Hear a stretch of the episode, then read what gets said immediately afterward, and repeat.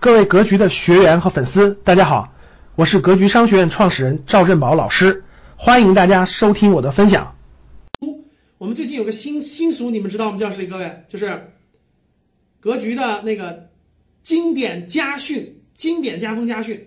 哎，书我这儿有没有了？我想想啊，格局经典的家训，非非常好，想要的你们都留意啊，下次参加我们的面授，参加什么我们再送你啊。所以你那个。把我们的图，格局的那个能解决什么问题？这张图，大家把能解决格局能解决什么问题？就是这张图，就是如果你有如下问题，可以学习格局精华班这张图发到你朋友圈，然后你分享一下，说我今天晚上跟三万七千人，现在三万七千人啊，三万七千人参加了这个格局的直播学习啊，欢迎你也参加，分享以后截个图发到公众号的后台，我们挑选十位学员。送上我们的文创产品，寄给你，送上文创产品啊！我们会选整数，第一个学员、第十个学员、第二十个、第三十个，会挑十个学员送你文创产品，好吧？好的，各位，感谢大家。今天讲的，我我最后花我最后花一分钟给大家做个回顾啊，因为有些学员是后来的，一分钟做个回顾，然后呢，我们结束今天的分享啊。第一个，啊，我们今天的。现在有三万七千人了，各位，真是非常感谢大家。今天的主题是别创业、别辞职、别借钱、别生病，是不是应该这样？有问号啊，就如何应对不确定的经济形势？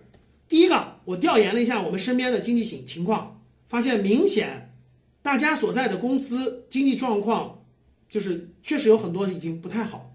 第二就是周围裁员或者是这待业状态的比原来要多，整体经济情况。然后我们讲了国际的国际形势越来越复杂了，这是现在面临的一个典型情况。国际政治形势、国际经济形势越来越差，欧洲、美国特别典型，中国还可以，但是也有中国的问题了。现在最近的资本市场上外部环境往下走，国内的政策往上拖，所以就形成了一种横盘或者上下震荡的局面。短期内不会有暴涨，短期内不会有唰唰唰暴涨，不会。大跌的可能性也不太多，但是可能就会横在短期震荡。这是我做一个大致的判断，不一定准确，但是供大家参考。过去这几周就表现出来这种情况啊，政策特别好，国内的经济在转型当中，出口受阻，房地产到巅峰，那个内部消费在出政策拉动，汽车、旅游、教育在拉动，所以呢，这个科技创新在拉动，所以转型就是有些行业不好了，有些行业好。我们一定一定要把握这个时机，有的人就必须转型了，有的人就只能放弃，有的人就怎么先学习，所以这个我们未来课程当中再说，要把握住转型的机会。个人不要随便借钱，随便借钱是最大的风险，在未来一段时间最大的风险，一定要慎重借钱，甭管你是创业、投资、买房等等，借钱是最忌讳的，在未来一定要慎重啊。第二，创业，如果你是双陌生、不熟悉各方面。第一不符合我转型转型的行业，不符合转型的商业模式啊，完全陌生，你还没有经验，千万不要创业啊，不是好，不太是好时机。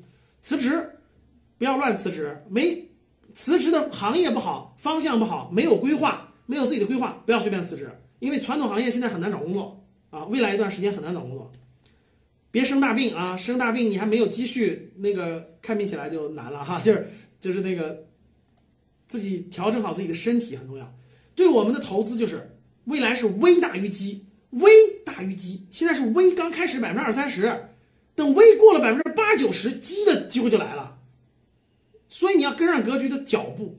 微现在是百分之二三十啊，基现在还没出现了。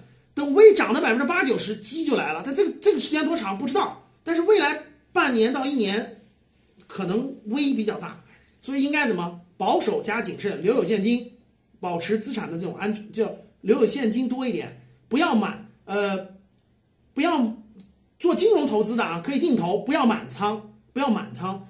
呃，对于新人来说，我觉得做定投就比较好了，不用说仓位，定投就好了。作为老人，老师我投资的这个基金和股票，这个我很熟悉了。你说这个仓位吧，我觉得应该在七成左右，或七成往下一点都可以，就是不要特别满，特别那个那啥，适当的控制一点比较好一点啊，七成左右吧。五到七成自己决定啊，没有标准答案。感谢大家的收听，本期就到这里。想互动交流学习，请加微信三幺幺七五幺五八二九三幺幺七五幺五八二九，欢迎大家订阅收藏，咱们下期再见。